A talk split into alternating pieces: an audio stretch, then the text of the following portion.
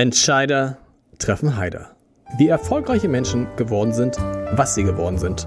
Der Podcast.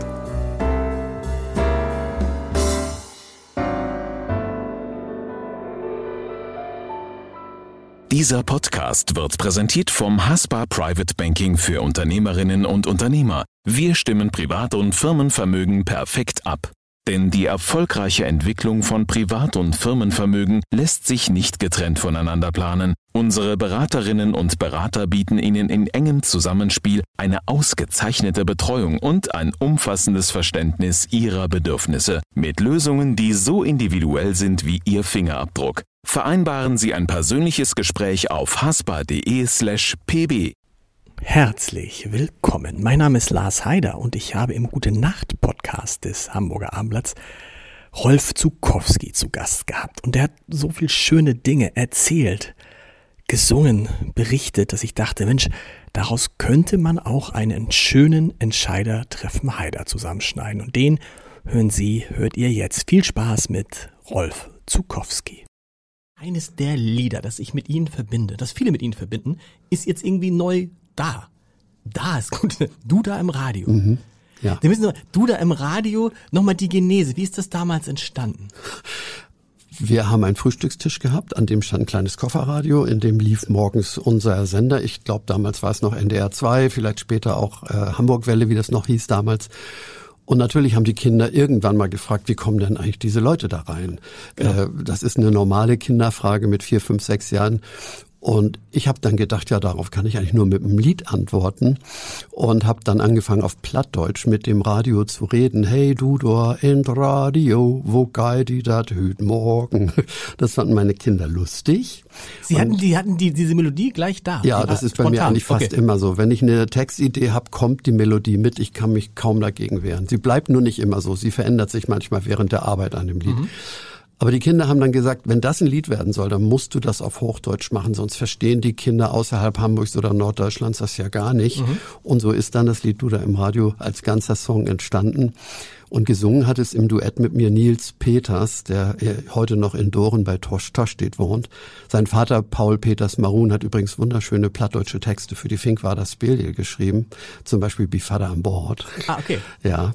Und ja, dieses Lied ist jetzt tatsächlich 40 Jahre alt. Es Und ist kaum zu es fassen. gibt eine neue Version mhm. mit deine Freunde. Ja. Und da werden jetzt alle jubeln, alle Eltern jubeln, weil deine deine Freunde ist so ein bisschen die die die die so ein bisschen die Rap Variante von Rolf Zukowski, kann man das sagen? Also, also die Kinder hören es halt sehr gern. Ja, wir sind ja wirklich befreundet. Ja. Sie haben sich an meinen Sohn, der ja auch Musik äh, schreibt und produziert, Alexander gewendet, weil sie mein Geburtstagslied in der Rap-Version gemacht haben. Mhm. Wie schön, dass du geboren bist. Und sie wollten gerne, dass ich das genehmige. Und ich habe gesagt, dann möchte ich euch auch mal kennenlernen. Mhm. Und das war wirklich jetzt vor sechs, sieben Jahren. Und ich fand es so klasse, was die machen, weil die eben auch sehr melodiös sind. Äh, äh, wir haben in dieser Gruppe ja beides. Äh, es wird gehip-hoppt, gerappt mhm. und es wird gesungen. Und ich glaube, das ist das Geheimnis, dass da immer noch ganz schöne Melodien auch hängen bleiben. Und ich habe sie zum 40-jährigen Jubiläum von Duda im Radio gefragt, ob sie sich mit dem Song nicht auch nochmal beschäftigen wollten. Haben sie gemacht. Ich finde, es ist eine Art Hommage an das Radio im Wandel der Jahre. Total. Und nicht alle Redakteure werden sagen, das ist mein Lied, weil da durchaus auch kritische Untertöne drin sind. Aber ich finde, sie haben sehr, sehr gut beobachtet, Flo Sump ist ja der Haupttexter, äh, wie sich das Radio entwickelt hat, das Mainstream-Radio. Heute gibt es ja eine ganze Palette von Radios, auch im Internet. Mhm. Also die Vielfalt ist unglaublich geworden geworden. Mhm. Aber das Mainstream-Radio ist noch einmal in diesem Song reflektiert und darum heißt der Song jetzt Hey du da im Radio. Und sie haben ein Sample von mir benutzt. Sie haben, nicht, ich, sie haben nicht selber gesungen. Nein, ich, genau. ich singe tatsächlich immer nur Hey du da und dann geht's weiter mit äh, den Freunden und genau das hat auch großen Anklang gefunden. Auf jeden Fall bei den Fans, auf jeden Fall und auch bei vielen Rundfunksendern, die haben das, wenn sie Humor genug haben und Selbstironie, haben sie den Song auch sehr gerne aufgenommen und gesendet. Aber ist der Song damals nicht viel gespielt worden? Ja, ja rauf, rauf und runter. Auch, auch, also hatten die Radios es, keine Sorge vor. Also es gab ja nach meiner Erinnerung nur drei Sender und der eine war ein Klassiksender, der hat es nicht gespielt. Ja. Einer war eher so ein bisschen regional geprägt und der andere war äh, ganz Norddeutschland oder so war, also war überall in Deutschland eigentlich. Und es lief auf allen Wellen rauf und runter. Es war wirklich ein richtiger großer Hit. Es war nicht der größte Hit, aber komm, ich habe mal geguckt, dann auch im, im, im Netz, da staunt man ja, Sie können schon mal überlegen, für ist es morgen schon, über, in dieser Woche auf jeden Fall, können Sie jetzt schon mal überlegen, was ist eigentlich das Lied von Ihnen, was bei YouTube am meisten ja, angehört das, wurde. Das, man, man, also nicht sagen, das, jetzt noch nicht sagen, aber. Nein, nein, das erstaunt mich trotzdem jeden Tag wieder, weil es immer noch höher klettert. Ja, und das ist das Lied. Und ich habe so gedacht, ich habe gesagt, was wird das, was ist das erfolgreichste? Das Lied, was im Internet von Ihnen am meisten gehört wird. Und dann denke ich, naja klar, Weihnachtsbäckerei. Denkt man. Ist auch, ist naheliegend. auch naheliegend. Sprechen wir, sprechen wir vielleicht morgen nochmal drüber, insgesamt über dieses, über dieses Lied, ob einen das eigentlich verfolgt oder nicht. Und dann gucke ich und dann 43 Millionen Abrufe. Wow, gut. Aber es, ich habe dann weiter geguckt. Es gibt eins, das hat noch. Sie lachen schon, Sie wissen es, ne? Ja, ja. Es ist und es ist ja nicht zu fassen. Ne? Sagen Sie es. Also mit über 70 Millionen genau. Aufrufen ist es, als ich ein Baby war. Das ist unglaublich, ja. oder? Ich kann es eigentlich auch kaum glauben, warum das immer noch wächst und wächst und wächst. Das hat ja internationale Dimensionen inzwischen von den Zahlen. 70 her. Millionen ist irre. Na, ja. ja. Und ich glaube, das Geheimnis in dem Lied hat viel mit Otto Walkes zu tun. Mein guter Freund Otto, ja. in dessen Studio, das war damals bei ihm zu Hause übrigens, meine Vogelhochzeit entstanden ist. Und Otto bringt ja am Ende die Aufzählung, die zu dem Lied gehört, völlig durcheinander. Und mhm. das ist so köstlich, dass ich glaube, dass die, die es lieben, es einfach immer nochmal hören wollen. Und das Lied hat ja auch so eine Art Ansporn, Gedächtnistraining. Ne? Es wird ja in dem Lied, jetzt kann ich Zähne putzen, Hände waschen, Schleife binden, Treppen steigen, Päckchen packen, Bücher lesen, Briefe schreiben, Kuchen backen, Kaffee kochen, Fahrrad fahren, Walzer tanzen und noch vieles mehr. Es hat, es hat einfach auch so eine Art Challenge-Charakter. Und in dem Sinne macht es, glaube ich, einfach richtig Spaß. Aber es ist bestimmt kein Lied zum Einschlafen. Ne, null. Das glaube ich. Und nicht. ich habe ich hab so ich habe so gestaunt, weil ich hatte auch gar nicht mehr das, wenn mir, ich mir würden jetzt viele Lieder für ihn einfallen. Das wäre eines der letzten oder mhm. ich hätte es vielleicht eher mit Otto Wages oder mit. Es wird ja auch von da wo ich es gesungen, es wird von Kindern gesungen, ne? Sie, ja, ja, Sie tauchen, ist, tauchen Sie da überhaupt auf? Als, ja, ja, ja, ich bin an einer Stelle heißt es, als ich ein Baby war, war ich noch äh, dünn. Ja. Ich frage mich heute, warum ich es nicht mehr bin. Ja. Und Sandra Keck übrigens, unsere großartige Volksschauspielerin, die viele aus dem Unsorg-Theater, die mimt da auch so eine ganz große Dame. Als ich ein Baby war, war ich noch jung und so. Also die Kinder singen auch. Genau. Äh, und zwar die Freunde aus der Zeit von vor ungefähr 20 Jahren. Das Lied ist ja nicht neu. Nee. Aber es wird jedes, jeden Tag neu geboren. Was heißt es? Was heißt es eigentlich für Sie, wenn so ein Lied dann 70 Mal, äh, gibt es da eigentlich auch sowas wie äh, Tantieme oder gibt es da irgendwelche äh, ja, das ist ein sehr spezielles Thema. Ja. Wir hatten gerade die GEMA General. GEMA, das meine ich, genau, genau, ja. Und die GEMA ist ja mit YouTube zum Glück einiger geworden, aber noch nicht so weit, dass immer alle einzelnen Klicks auch abgerechnet ja. werden können. Es gibt Pauschalverteilungen und das ist im Moment auch der einzige Weg. Äh, bei den allermeisten Songs kann man nur über Pauschalen verteilen. Das heißt, äh, über alle anderen Einkommensbereiche, die es auch gibt, wird das sozusagen zugeschüttet. Okay. Ne? Aber man bemüht sich und daran sind alle interessiert äh, von der YouTube Company, das ist ja Google sozusagen, ja. präzisere Zahlen zu bekommen, damit man das Geld wirklich denen zukommen lassen kann, deren Lieder auch gespielt wurden. Aber ich kann davon im Moment nicht profitieren. Es tut mir auch ja nicht weh. Also nee. es gibt ja nun genug andere Bereiche, in denen auch abgerechnet wird. Rundfunk zum Beispiel wird präzise abgerechnet. Streaming wird präzise abgerechnet. Es war nicht besonders hoch, aber es wird in dem Sinne, YouTube kommt dann irgendwann hinterher. Und wir sprechen morgen über den anderen großen, das ist komisch, über den anderen großen YouTube-Erfolg. Das klingt so, dass auf einmal Lieder daran gemessen werden, wie viel wie oft sie auf ja. YouTube gehört. Und man das ja auch so ganz offensichtlich sehen kann. Also ja. früher bei den Charts kann es ja mal sein, in der schlechten Woche, da hat man, weiß ich, 2.000, 3.000 Platten genau. verkauft und war ja. auf Platz drei. Heute siehst du, das Lied hat ja nur irgendwie 23.000 genau. Leute und 70 aber, Millionen. Aber, aber was man immer noch nicht sieht und was mir wirklich am wichtigsten ist, ist, die Lieder werden gesungen. Die Stimmt. meist gesungenen Lieder sind wahrscheinlich nicht die, die bei, bei YouTube geklickt werden. ist mit Sicherheit wie schön, dass du geboren bist, jeden Tag zigtausend Mal. Äh, das, das tut mir wirklich am meisten im Herzen gut, dass gesungen wird.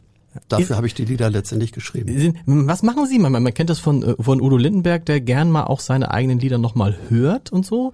Ja. Gehen Sie dann auch mal auf YouTube und ich, im, im, Moment hab, Im Moment habe ich ja meinen eigenen Radiokanal. Der genau. ist so überraschend. Bei Radio Teddy übrigens inzwischen auch auf DAB in Hamburg zu hören. Ja. Da gibt's einen Channel, einen Rolf Zukowski-Channel. 24 Stunden spielen die alles von mir, alles.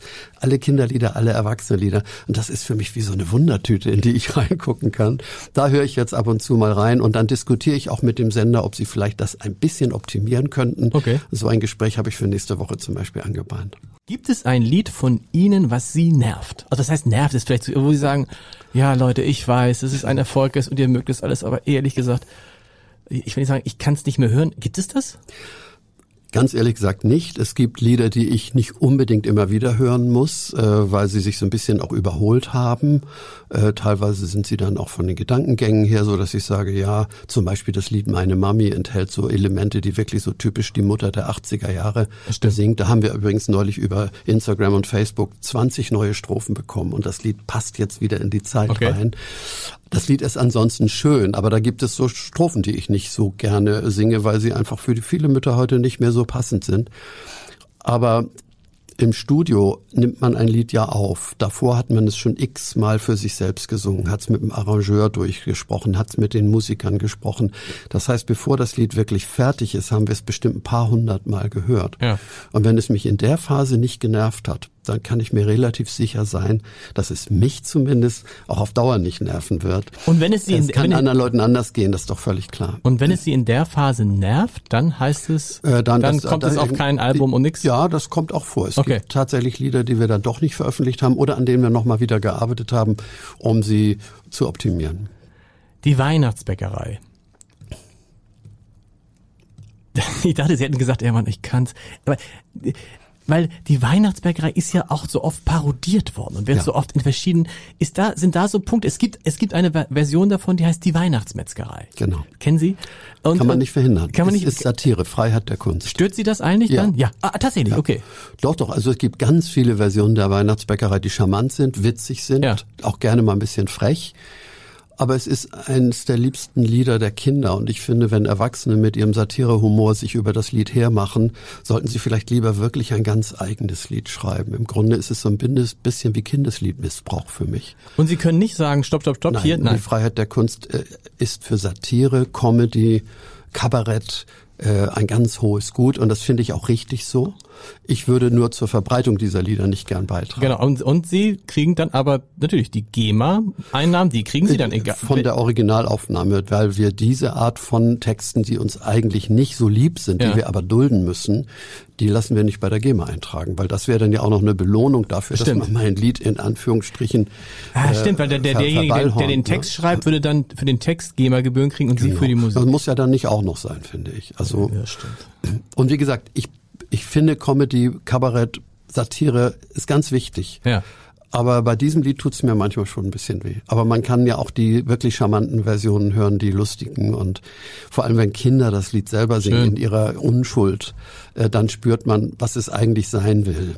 Es gibt ja auch sehr schöne hochklassige. Es gibt eine Version von Helene Fischer zum Beispiel, ja. von André Rieu und auch von deine Freunde, glaube ich, oder machen die das bald, weiß ich gar nicht. Und wenn nicht, wenn, dann ähm, machen sie es jetzt. Also es ist eine Art Volkslied und da muss man, wenn das Lied nun mal diese Kraft hat, muss man einiges aushalten als der, der es in die Welt gesetzt hat. Ich will da auch nicht den Beleidigten spielen, wirklich nicht. Können wir kurz einmal über mein Lieblingslied sprechen? Von ihr, was das Lieblings, aber es ist so, wenn alle sagen, ja, das passt wieder. Und, und ganz doll mich. Mhm. Ich liebe das, weil ich, ich war als Kind, ich habe immer so gedacht, guck mal, es ist erlaubt, dass dass man sich mag. Man darf auch sich selber mögen. Man muss nicht immer nur die anderen mögen. Man muss nicht immer nur sagen, ach eigentlich, ich bin mhm. zu klein, ich bin zu dick, ich bin. Das geht und ich habe dann diese, waren das Auftritte in der Hitparade genau. mit diesen, mit den Kindern. Und wenn man das heute noch sieht, das ist irre.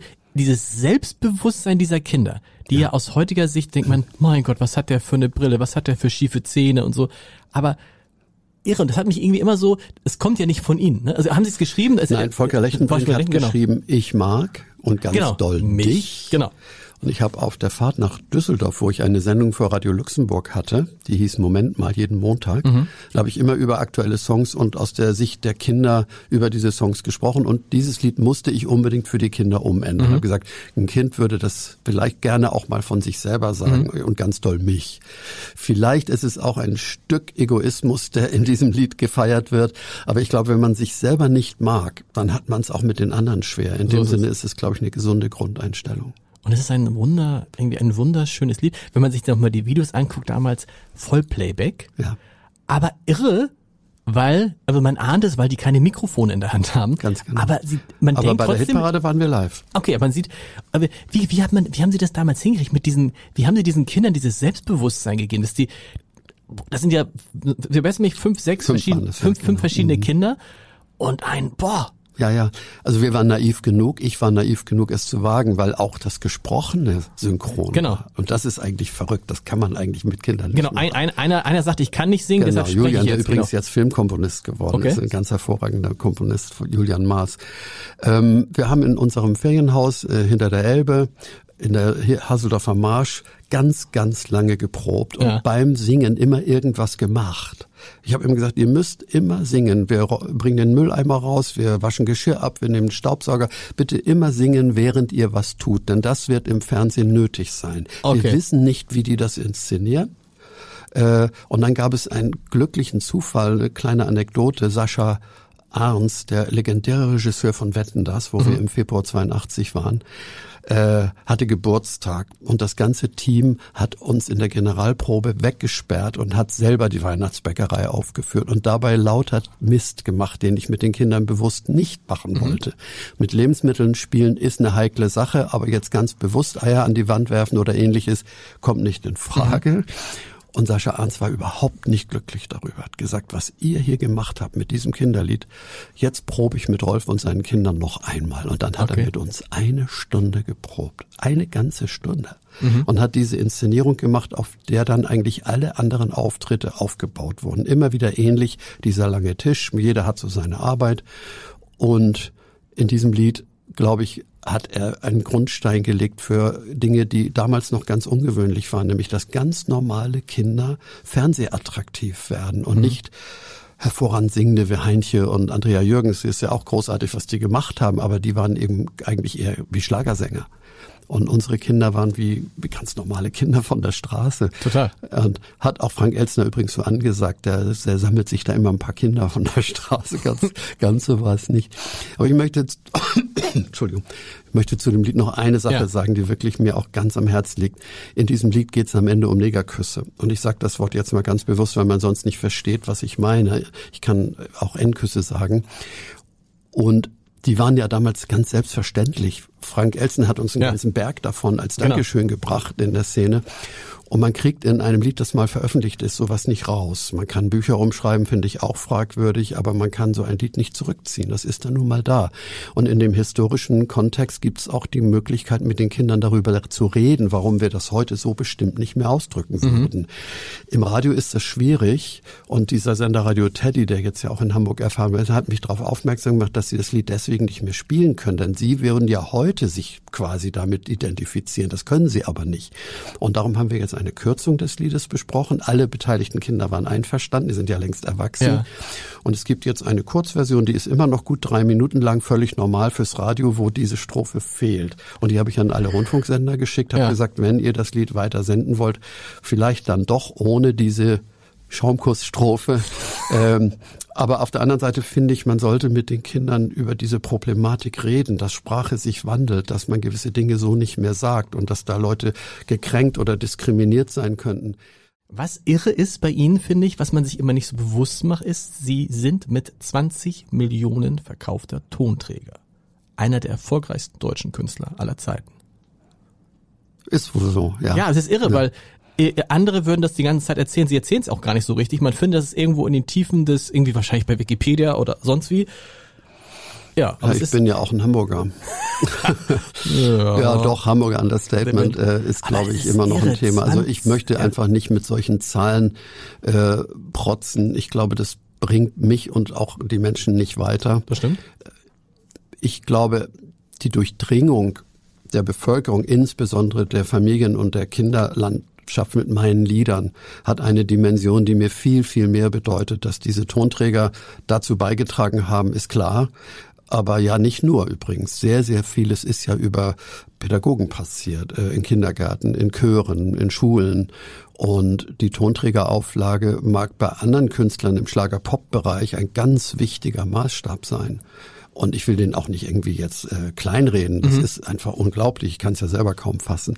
Aber für mich ist das nicht die entscheidende Dimension meines Erfolges. Ich glaube, das kann man auch nachvollziehen, wenn man sich mit mir ein bisschen näher beschäftigt oder mal auf der Bühne stand mit mhm. mir oder mit mir selber gesungen hat. Ich, ich will, ich spiele deshalb darauf an, weil jeder andere Künstler mit solch viel verkauften Tonträgern wäre, nee, weiß ich gar nicht, wäre er vom Feuilleton gefeiert worden. Aber ich hatte bei Ihnen immer den Eindruck, dass, dass das Feuilleton ihrer Lebensleistung nicht gerecht geworden ist. Und zwar einfach nur aus einem einfachen Grund. Sind ja nur Kinderlieder. Und das hat mich immer sehr, also wieder, Sie widersprechen mir komplett, wenn das nicht, wenn ich Quatsch stelle, aber ich hatte meinen Eindruck, wenn sie jetzt mit ernsthafter, so ne, mit Musik für Erwachsene 20, dann werden sie so. Aber es, weil es Kinderlieder waren. So ist es eher auch bei Kinderbuchautoren, da dreht sich das so ein bisschen so, ja, da gibt's äh, Kerstin Boje ist gerade mhm. Hamburger Ehrenbürgerin ja, geworden, da gibt's Glück, Anerkennung. Ja. Mhm.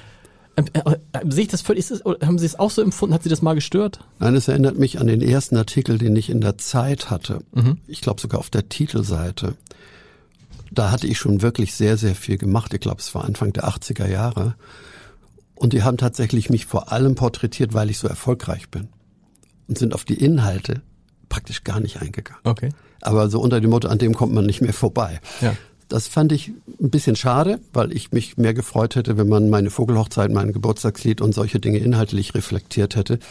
Das hat dann allerdings mit ganz großem Bogen in die Zukunft äh, Frau von Welk und Herr Broster getan bei ja. der Verleihung der Bundesverdienstkreuze. Die haben diese kulturelle Wirkung der Lieder, das Bild der Familie, der Kinder in unserem Land sehr, sehr schön in Worte gefasst. Und in dem Sinne waren diese beiden Auszeichnungen am Bande und erster Klasse mit Reden für mich auch wie ein bisschen äh, ein Gegengewicht zu dem Feuilleton, das mich nicht nur teilweise nicht wahrnimmt. Äh, ich bin übrigens in den Regionalzeitungen mhm. in einem Maße präsent und auch in der Regel willkommen, äh, dass ich mich auch überhaupt nicht beschwere. Aber die kritischsten und oberflächlichsten Kommentare lese ich in den gehobensten intellektuellen ja. Zeitschriften. Weil es die beschäftigen sich wirklich nicht mit meinem Repertoire. Und da muss man sagen, das ist ja auch, es, es ist insofern auch unfair, weil sie ja wirklich die Sprache in Deutschland geprägt haben. So. Ja, das, das, also ich meine, ne, wie schön, dass ja. du geboren, äh, wie schön, dass du geboren bist, so, ja. das ist ja, das ist ja allgemein gut geworden. Ja, ich glaube, die Sprache ist eine Sache, aber ich denke, es gibt einfach so Klischeevorstellungen, mhm. wenn man ein paar Lieder von mir kennt und dann sagt, der singt ja nur heile Welt dann würde ich dem sofort 30 Lieder aufschreiben genau. können, in denen ich wirklich schwierige Themen für Kinder und Eltern behandelt habe. Und selbst wenn, was ist daran so äh, schlimm? Ja, selbst sicher auch die Welt etwas heiler machen, genau. ist ja auch eine schöne Aufgabe. Aber es nicht wahrzunehmen, äh, dass auch zum Beispiel Ironie in dem Lied die perfekte Familie stattfindet mhm. oder ein Kind, das in eine Kinderdorfgemeinschaft kommt mit dem Lied Mein neuer Bruder, da wird auch geschildert, woher das Kind kommt mhm. und warum es jetzt endlich mal geschützt leben muss. Das alles gibt es ja und wird äh, von, ich sage jetzt mal nicht das Feuilleton, das wäre für mich ein bisschen ungerecht. Es gibt einige Blätter, die selber intellektuell führend sind in Deutschland, die dieses Repertoire von mir offensichtlich nicht kennen. Und darum kann ich denen auch nicht so richtig vorwerfen, dass sie mich falsch sehen, weil sie ja immer nur einen Ausschnitt meiner genau. Arbeit sehen. Und, und dann kommen sie zu solchen äh, Schlüssen, dass sie sagen, ja, heile Weltsänger. Okay, dann mache ich die Welt vielleicht weiter ein bisschen heiler. Versuch's mal. Sie haben, das wusste ich nicht, Sie haben Betriebswirtschaftslehre studiert. Mhm. Warum in einer ja, Welt ja. haben Sie Betriebs... Also fertig studiert?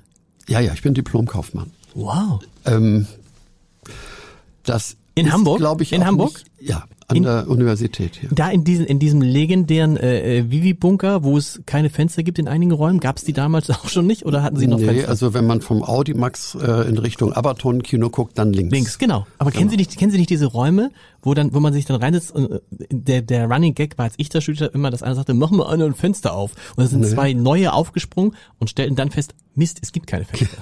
Kann ich nicht erinnern. Okay, gut. Leider nicht. Aber Nein. Sie haben BWL studiert, warum? Ja, wir haben in der Schule, in dieser Albrecht-Schule, in die ich gegangen bin, in der Oberstufe Wirtschafts- und Sozialkunde gehabt. Mhm. Das war ganz innovativ. Man hatte trotzdem kein Fachabitur, sondern ein Vollabitur. Mhm. Es gab ja auch das Wirtschaftsgymnasium, aber dies war ein Vollgymnasium.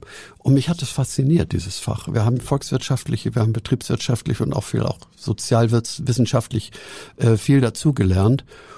Und ich war ja in der Schule immer mehr auch zum Musiker geworden. Unsere Band The Beethovens, mit EA geschrieben, war ja die Schulband und hat dann auch letztendlich 1967 nach dem Abitur eine Langspielplatte gemacht. Mhm. Wir konnten uns aber alle nicht vorstellen, dass wir mal von Musik leben können. Dazu waren unsere Elternhäuser zu bürgerlich. Wir waren eigentlich bis auf den Bassisten alle keine Musikantenfamilien ja. oder, und haben gesagt, komm, dann studieren wir, wir können das, die Musik trotzdem nebenbei machen. Und dann war es durch diese Prägung in der Oberstufe des Gymnasiums klar, dass ich in Richtung Wirtschaft gehen würde. Mich interessierte aber das betriebswirtschaftliche mehr. Und ich habe es natürlich nie bereut, denn wenn man Autor ist und letztendlich Verlagsbeteiligter, ich habe ja mit dem Musikverlag Sikorski dann auch einen Gemeinschaftsverlag gegründet. Ja, Sie haben da auch mal gearbeitet. Musik für dich war genau. Assistent von Professor Sikorski, der leider ja. gestorben ist im Januar. Mein ganz großer Mentor und Ratgeber. Ähm, und ich habe mein Studium irgendwie immer so ein bisschen im Hinterkopf gehabt, denn es gibt dort ja sehr viel betriebswirtschaftliche Vorgänge. Klar. Auch wenn man dann selbstständig wird, man muss sich organisieren, man muss mit Zahlen umgehen, man muss Pläne machen, man muss mit großen Einheiten verhandeln, also zum Beispiel mit dem Rundfunk, mit den Schallplattenfirmen. Man muss Stimmt, und da sind ja ganz viele Musiker schlicht überfordert. Das heißt, Sie haben wahrscheinlich nie einen Manager. Nein, haben Sie, Manager haben Sie nie gebraucht, ne? Irgendwann immer ein Team gehabt, heute ja. auch noch aber einen richtigen Manager, der für mich Entscheidungen und auch Verhandlungen äh, geführt hat, getroffen hat, den habe ich nicht gehabt. Brauchte ich irgendwie auch nicht. Weil Sie haben äh, einen Videogruß an Hamburgs Abiturientinnen und Abiturienten in diesem Jahr gesendet, äh, so als, als Glückwunsch und so.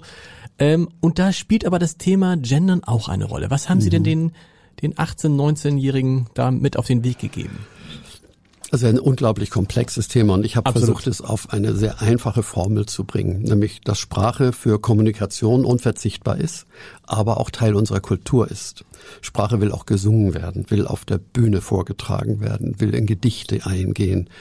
Und ich habe sie gebeten, das nicht zu vergessen in ihrem späteren Leben, mhm. wo immer sie arbeiten, dass sie auch eine Verantwortung dafür haben, dass Sprache auch Teil unserer Kultur bleibt mhm. und nicht nur Teil der Kommunikation, in der man sich sicher an vieles anpassen muss, teilweise auch Vorschriften bekommt übrigens. Äh, und diesen Gruß habe ich so formuliert, dass ich glaube, es ist jetzt so, dass sie das auch sich einprägen können, das Wort Kultursprache. Ich glaube, das wird in ihrem Kopf äh, drin bleiben weil wir reden über das Gendern, das ist so ein, so ein es ist ein, nicht ein Lieblingsthema, es ist nicht von Ihnen, aber ein Thema, was Sie umtreibt und was viele Leute umtreibt. Und da staunt man manchmal, wenn man so bei einer Zeitung arbeitet wie ich und dann die Diskussion der vermeintlich Intellektuellen mitkriegt, wo man denkt, es gibt eigentlich nichts. Also vielleicht ist Corona, die Bekämpfung des Coronavirus ist noch wichtiger und der Klimawandel, aber danach kommt schon gleich Gender. Mhm. Und das ist, und dann merkt man so aus der Leserschaft und Hörerschaft heraus, hm, das ist da völlig und so nach dem Motto, lasst uns damit in Ruhe. Und irgendwo mittendrin ist, glaube ich, so die Wahrheit. Also ich persönlich glaube schon, dass die Sprache auch Fakten schafft. Ne? Also das erkennt man, wenn man sagt, die, man sagt immer, man redet von Krankenschwestern. Man redet nicht von Krankenschwestern und Krankenpflegern, weil die Mehrheit so. Ähm, Trotzdem ist die Frage, ob wir nicht anfangen, es zu übertreiben und was das mit unserer Sprache macht. Wenn dann zum Beispiel im deutschen Fernsehen es immer dann heißt, die, jetzt kriege ich natürlich wieder, wie heißt es denn zum Beispiel, die KrankenpflegerInnen. Mhm. Ich kann das gar nicht, ich kann dieses Sternchen gar nicht mitsprechen.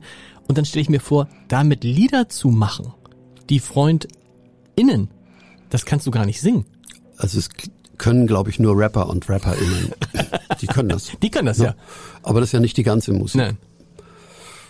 Ich hatte den Eindruck, dass in der Corona-Pandemie mhm. dieses Thema zunächst erstmal so ein bisschen weniger brisant war, also Gendern. Mhm. Und je weniger dass die Pandemie ein uns alle bewegendes Thema ist, kommt das jetzt viel stärker hoch. Genau. Und es gibt auch, sagen wir, sehr konfrontative äh, Meinungsäußerungen. Ja.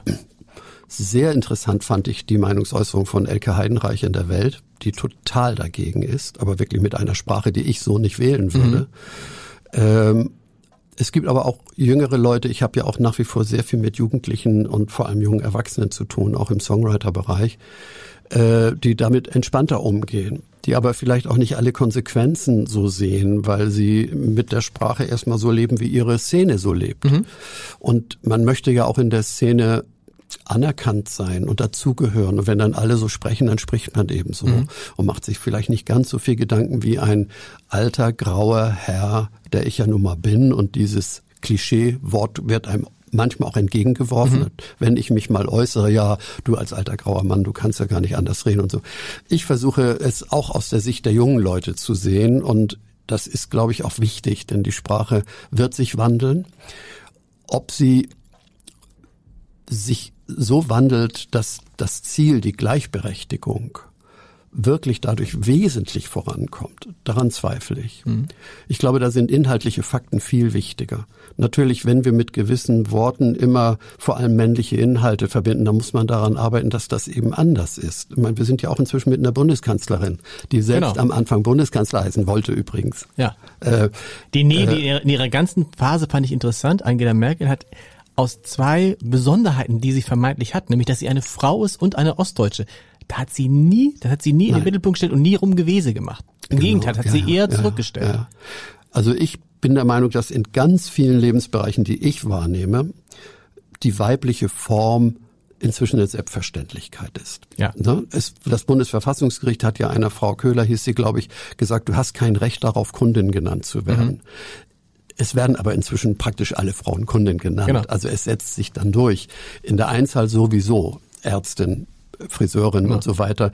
In der Mehrzahl ist es einfach sprachlich viel schwieriger, weil das Stammwort Bürger zum Beispiel ist natürlich männlich gewachsen, aber beinhaltete lange Zeit eindeutig immer alle.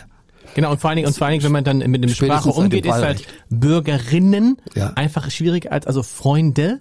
Ne? Ja. Und es Freundinnen, also eigentlich müssten es ja nicht, also ihre ihre ihre Gruppe hätte jetzt Rolfs Freund. Ja, das funktioniert eben nicht. Das das, das funktioniert es, nicht. Es funktioniert rein grammatisch in vielen Zusammenhängen überhaupt nicht. Ja. Es gibt auch Dinge, wenn man das Gender-Sternchen jetzt akzeptiert, die kann man einfach überhaupt nicht mehr sprechen, wenn man zum Beispiel jedes Sternchen R schreibt. Das kann man lesen Stimmt. als gegendertes Wort, ja. aber sprechen kann man es einfach nicht. Ja. Ne, BürgerInnen kann man noch sprechen. Also ich glaube, die Konsequenz ist ganz schwer durchzuhalten. Und ich bin darum der Meinung, dass es richtig wäre, die männlich geprägten Begriffe zu hinterfragen und sie weiblich aufzufüllen oder wie neulich eine Kollegin bei der Bildzeitung meinte, aufzuladen, mhm. dann, dann macht doch immer wieder deutlich, äh, es kann auch mal eine Geisterfahrerin auf der Autobahn sein. Genau. Ne? Äh, es gibt auch Mörderinnen übrigens. Ja, also, ja es muss ja nicht nur in bösen Zusammenhängen sein. Im Gegenteil, da wird es oft noch so äh, unter den Tisch Ja, aber ich finde, ne? wenn schon, denn schon, oder nicht? Ja, natürlich, also, so, sollte man vielleicht, aber es ist zum Beispiel so, die, die Werbung für Medizin ist ja so, dass man immer vom Arzt oder Apotheker spricht. Ne? In der Schweiz tut man das schon lange nicht mehr. Da heißt okay. es, fragen Sie kompetentes Fachpersonal und ja. lesen Sie den Beipackzettel. Das finde ich zum Beispiel richtig. Wenn man da das Klischee Arzt und Apotheker aufbricht, was einen jeden Abend einfach nochmal wieder suggeriert, das sind nur Männer. Das, das fände ich falsch. Da kann man unter Umständen mit anderen Wortschöpfungen dazu beitragen, das Bild Arzt, Apotheker aufzubrechen und sagen, selbstverständlich gibt es viele Ärztinnen und Apothekerinnen. Deswegen muss man aber das nicht unbedingt klassisch gendern. Fragen Sie Ihren Arzt, Ihre Ärztin, Ihren Apotheker oder Ihre Apothekerin oder Ärztin. Das ist dann sprachlich viel komplizierter. Also wir sprechen, ich, ich, ich versuche. Wir machen, übrigens, wir machen, machen wir. Sie, Sie versuchen was? Versuchen Sie? Sie versuchen? Ich versuche einfach Brücken zu bauen. Ja ich finde, es ist so viel Verhärtung in Gang und ich glaube, Bei ich kann, Thema, als, genau. ich kann als Künstler, vor allem auch, weil ich viel mit Kindern und Menschen, die sowieso mit Sprachbehinderungen mhm. leben oder Deutsch lernen, denn das darf man ja auch nicht unterschätzen. Für die das wahrscheinlich äh, sehr, sehr, also für Deutschlernende ist, ist wahrscheinlich schwer und intellektuell kaum, genau. intellektuell kaum nachzuvollziehen. Ja. Diese feinen Unterschiede sind einfach für eine intellektuelle Elite okay. Zeitgeist. Aber für eine breite Bevölkerung, vor allem wenn sie sowieso etwas sprachbehindert ist oder Deutschland, ich glaube, wir müssen irgendwie gucken, dass wir die alle wieder mitnehmen. Und, und ich glaube, dass dieser Graben, der sich da im Moment so, so unnötig auftut, dass, dass der überwunden werden muss. Was heißt das denn jetzt für Lieder? Ihre Lieder sind älter, zum Teil 20, 30, 40 Jahre alt, sind in einem anderen Zusammenhang entstanden. Was ganz Gutes ist, Namen, die damals, äh, die damals on vogue waren, wie Karl zum Beispiel, mhm. die kommen jetzt wieder. Ne? also jetzt auf einmal. Die ganz alten Namen aus der die, Groß Urgroßeltern. Genau so. Aber was heißt das jetzt? Gibt es, gibt es, wo Sie sagen, oh, ich muss jetzt an meine Lieder ran, weil die nicht genderkonform sind zum Beispiel. Also ich, ich kann nicht immer nur von Freunden singen, sondern ich muss von Freunden und Freundinnen singen. Geht das überhaupt? Wird das von Ihnen verlangt? Ist das ein eigener Anspruch? Ist das Quatsch? Also ich glaube, es geht fast gar nicht. Mhm. Und wenn man mal damit anfängt, ist es auch ein Krampf, sich bei jedem Wort zu überlegen. Ich glaube, die Lieder, die es schon gibt, die sind dann irgendwie irgendwann mal alte Lieder.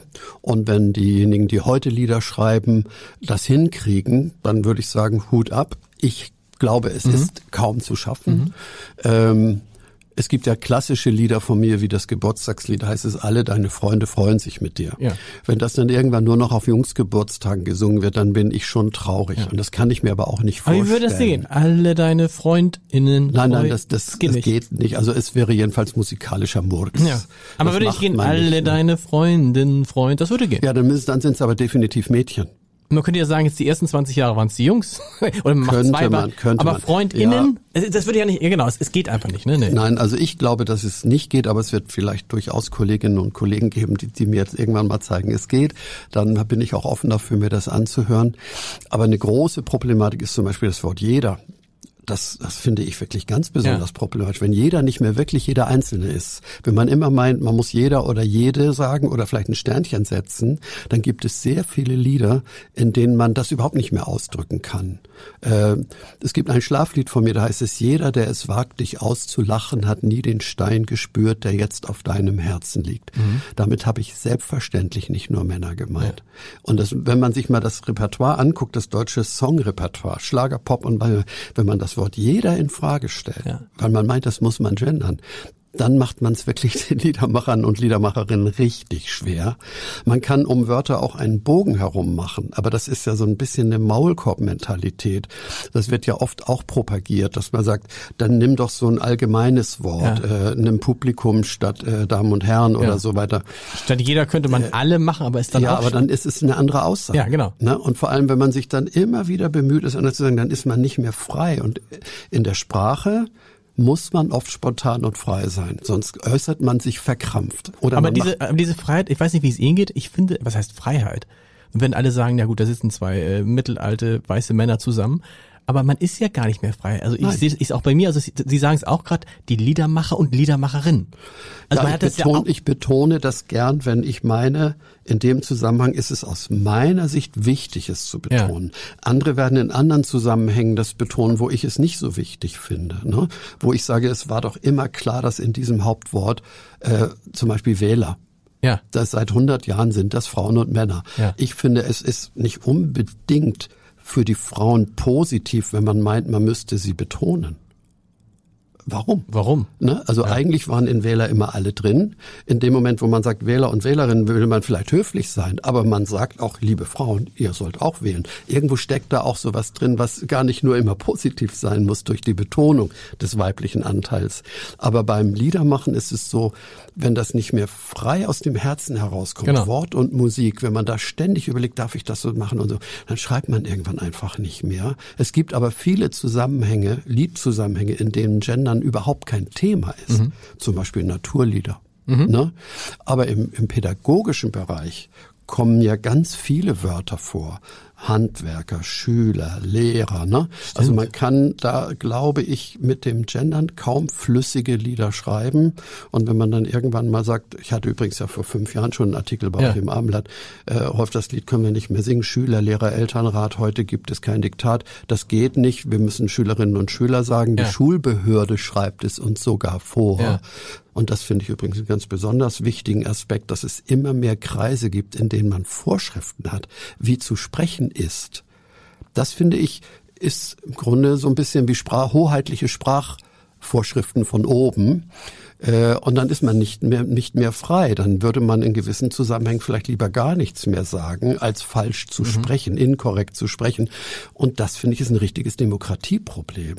Wenn einfache Menschen oder Leute, die nun mal nicht so elite-intellektuell sind, wenn die in gewissen Situationen den Mund nicht mehr aufmachen, wenn sie sagen, oh, inkorrekt spreche ich lieber nicht, dann sage ich lieber gar nichts. Ja, und weil du musst ja so viele das, Sachen beachten. Du musst ja, du musst ja das Gendern beachten, dann musst du beachten, wenn du zum Beispiel einen Namen nimmst, dass du dann eben sagst, also es darf ja nicht nur, sollte nicht nur, wenn man das zu Ende denkt, nicht nur die, die Sophie und der Benjamin sein, sondern es muss auch der, der Mohammed und äh, mhm. Mustafa muss vielleicht auch dabei sein oder da muss man wieder ganz anders denken. Also um das alles politisch korrekt, wenn du es politisch korrekt machst, ja. glaube ich, ist, kommt dabei Lieder raus, die wahrscheinlich sich niemand mehr anhört. Ja, oder deren Entstehung zumindest äh, nicht so aus einem freien Herzen Genau. herauskommen. Sie sind dann vielleicht pädagogisch richtig und sprachlich korrekt, aber denen würde vielleicht irgendwie so ein Stück Herzblut fehlen, dass die spontan die hatten. Trotzdem finde ich, dass jeder eine Verantwortung hat, mit der Sprache umzugehen, äh, mit der Frage der Gleichberechtigung umzugehen, auch mit der Diversität der Menschen, Klar. mit geschlechtlicher Nicht-Eindeutigkeit. Ich finde, man muss und soll das unbedingt alles irgendwie ernst nehmen und respektieren. Aber die breite Bevölkerung, und dabei denke ich wirklich sehr oft an Kinder, denke sehr oft an Menschen, die Deutsch lernen, an Menschen, die sprachlich einfach sowieso nicht so richtig mitkommen. Wenn man die immer mehr ausblendet, weil eine Elite quasi nur noch genderkorrekt spricht, dann haben wir eine Trennung in der Bevölkerung, die ich persönlich problematisch finde. Darum glaube ich, dass die, die gendern, vielleicht gezielter gendern sollten. Da, wo sie sagen, hier muss ich's, sonst versteht man mich falsch.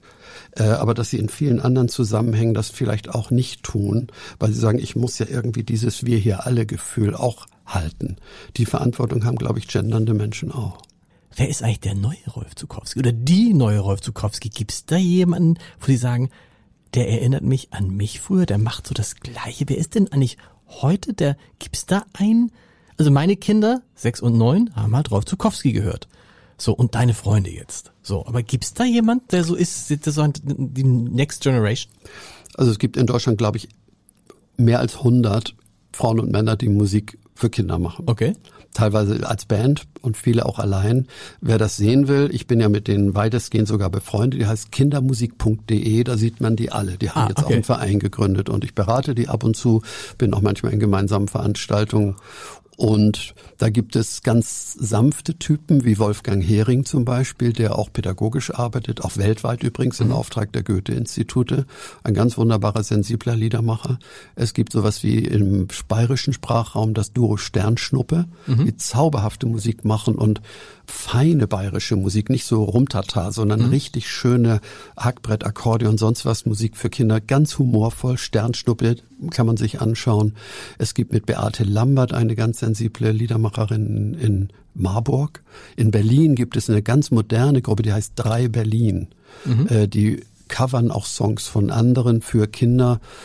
Ähm, ich glaube, es ist keiner da, der irgendwie sagen würde, ich bin der neue Rolf Zukowski. Das wäre ja auch ziemlich unklug. Na, aber so dieses, das, Ja. das war sie ja so, sind ja so, sind, wenn man, wenn man jemanden sagt, wenn ich jetzt jemand sage, in meinem Gute Nacht Podcast ist Rolf Zukowski, dann muss ich niemandem erklären, wer Rolf Zukowski ist. Das, Das hat ich ja Zeit so, so mit sich gebracht. Genau, aber das ist ja so bei den anderen müsste man jetzt erklären, das ist eine, Be also Ja, man weiß ja immer dann, äh, ob man bekannt ist oder nicht, wenn man halt erklären muss. Da, das sind doch die, die kennt man doch, kennst du doch aus der, der Serie, dann weißt Aber du. es ist nicht so, dass es bei mir gar nicht mehr so ist. Es gibt Kreise, in denen man sagen muss, du kennst doch die Weihnachtsbäckerei. Ja, der ist das. Gibt es Okay. durchaus noch, Okay. dass Leute sagen, Zukowski kenne ich nicht, Tschaikowski kenne ich schon, aber Ja. äh, das gibt es und ich finde, den Anspruch darf man auch nie haben, dass einen jeder kennt. Die Bevölkerung ist so bunt gemischt.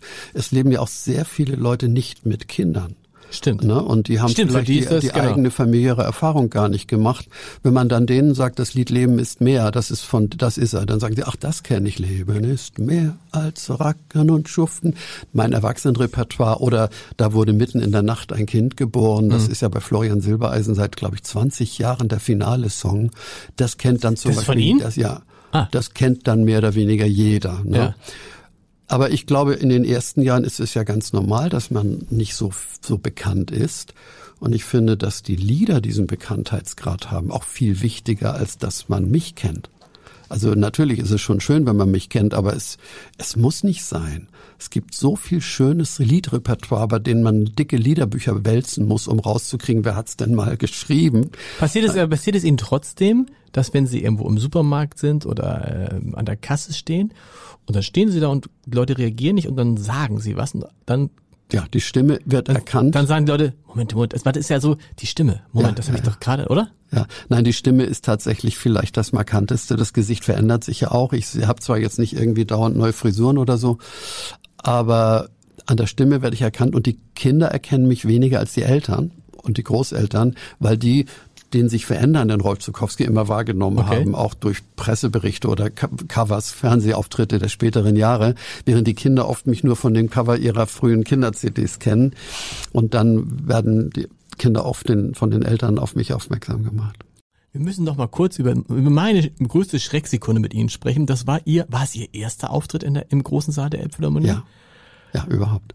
Und ähm, ich konnte nicht, also wir hatten Karten und ein, ein Kind war krank, wie gerade klassisch, und meine Frau ging hin und schickte mir ein Foto und ich dachte, Gott, was ist passiert?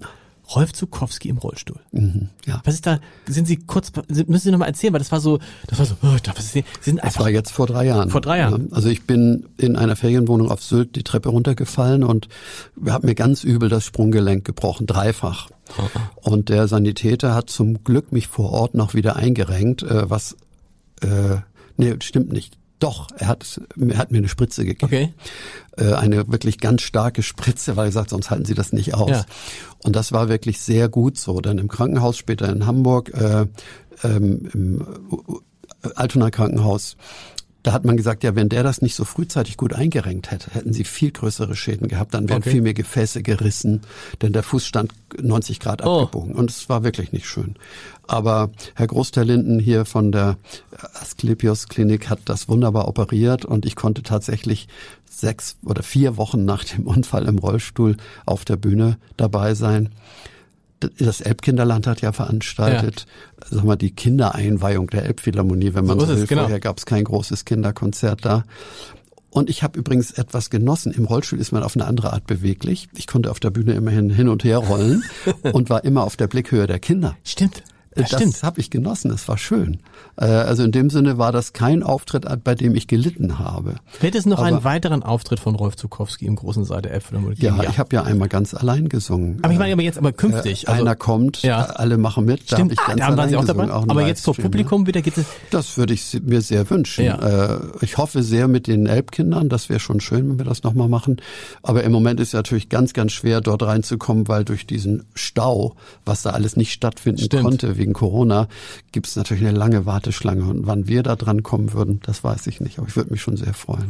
Gehen Sie manchmal in Konzerte, in Weihnachtsaufführungen, wo Sie wissen, da werden meine Lieder gesungen und setzen sich hinten hin und genießen das, dass Kinder, andere Menschen ihre Lieder singen? Ich würde es so machen, wenn ich, wenn ich Sie wäre. Also das kommt ja gar nicht so selten vor, weil ich öfter von Chören eingeladen genau. werde und dann aber nicht das ganze Programm mache, sondern eben nur einen kleinen Anteil.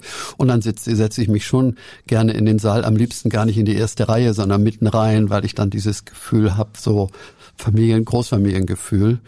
Und es ist einfach sehr, sehr schön, äh, gerade im adventlichen Bereich, äh, diese Lieder zu hören. Zum Beispiel von dem Chor die Jungs, den ich ja, ja mitgegründet habe. Die machen ganz schöne Konzerte, auch in, in, in, Kirchen und im New Living Home übrigens, diesem äh, Komplex bei neben Hagenbecks Tierpark. Mhm. Die Alsterfrösche machen das, die Fink war das Beldel und sie haben alle meine Lieder im Programm.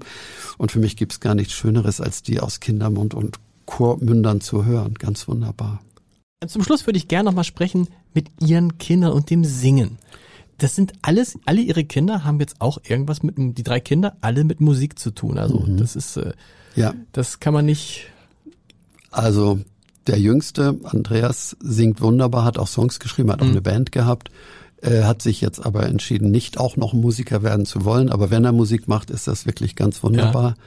Und unsere Anushka hat ja immer schon gesungen, ist eigentlich so der Einstieg ins Kinderliedermachen für mich gewesen. Hat ein ganz schönes Album übrigens für als junge Mutter gemacht, das heißt am Anfang der Zukunft. Mhm. Sie singt auch bei mir sehr, sehr oft im Duett mit mir. Und wer das noch nicht gesehen hat, sollte sich unbedingt das Video über alles Wunderland angucken. Da mhm. wird auch das Bilderbuch von Sarah Setgas zu sehen sein, auf das wir uns mit dem Lied beziehen. Mhm. Und unser älterer Sohn Alexander ist ja ein ganz erfolgreicher Songwriter, singt übrigens auch sehr gut, hat ganz viel geschrieben, wie zum Beispiel den Song 80 Millionen und äh, Conchita Wurst hat er immerhin den Eurovision Song Contest ah, gewonnen. Äh, wie 80 Millionen von von äh, äh Max Giesinger, genau. Das Aber er schreibt vor allem für Sascha, für ähm, also ich Soler, das, das ist so, aber für Udo hat er auch geschrieben, ich bring dich durch die schweren Zeiten. Hm. Ein sehr erfolgreicher Songwriter. Ganz und kurz, immer, aber ich bring dich durch die geblieben. schweren Zeiten, das ist ja ein äh, Welthit von Udo. Ja, ja aber für, für Udo ist er einer der ganz großen Hits von Udo. Für unsere Welt, ja. Ich bring dich durch ja, die, die schweren Zeiten. Das hat ihr Sohn geschrieben. Ja, aber er schreibt immer im Team. Also er ist, glaube ich, einer, der im Team eine wichtige Rolle spielt, aber ganz allein schreibt er nicht. Und das ist, glaube ich, auch seine größte Stärke, dass er sich auf viele Menschen einstellen kann, mit denen er dann in der Gruppe kreativ werden kann. Aber das ist ja fast schon ein bisschen, äh, ich will nicht sagen, uh, es ist ja irre, dass dann, weil wie wahrscheinlich ist es, dass wenn der Vater so erfolgreich war, dass die Kinder das ähnliches machen? Geschenkt. Das passiert, aber dass die auf dem Niveau dann auch weitermachen, das ist ja schon, äh, also der hat ja das, auch dann äh, Charts, Charthits geschrieben und zwar jede ja. Menge. Also es gibt es natürlich schon immer mal wieder, aber es ist für die Kinder von Eltern, die erfolgreich sind, sowieso nicht ganz einfach. Nee. Und es wäre schon immer sehr schön, wenn man eigene Spuren hinterlassen kann. Das hat Antoine de Saint-Exupéry übrigens wunderbar gesagt. Geh Wege, die noch niemand ging, genau. damit du eigene Spuren hinterlässt. Und in die Schuhe von anderen zu steigen ist auch nicht gut. Ich wollte übrigens auch die Sendung 1, 2 oder 3 nicht von Michael Schanze übernehmen, was man mir angeboten hat. War das so? Ja, aber ich wollte nicht der singende Moderator nee. sein. Ich habe gedacht, nee, das Und ist nicht mein Plop. Ding. Und Alexander macht das, finde ich, ganz wunderbar. Er lebt in Berlin und in Hamburg. Mhm. Und wir kennen auch seine Künstler alle sehr gut, also Sascha und äh, Alvaro Soler. Sascha hat übrigens meine neue Aufnahme der Vogelhochzeit als Papa gesungen und wurde hinterher zufälligerweise wirklich Papa. Und Una, seine singende ja. Partnerin, wurde zufällig hinterher Mama. Also Zufälle gibt's, die sind doch wunderbar. Ne? Ja. Rolfs neue Vogelhochzeit mit Sascha und Una, sehr hörenswert. Ja. Ich sage recht herzlichen Dank.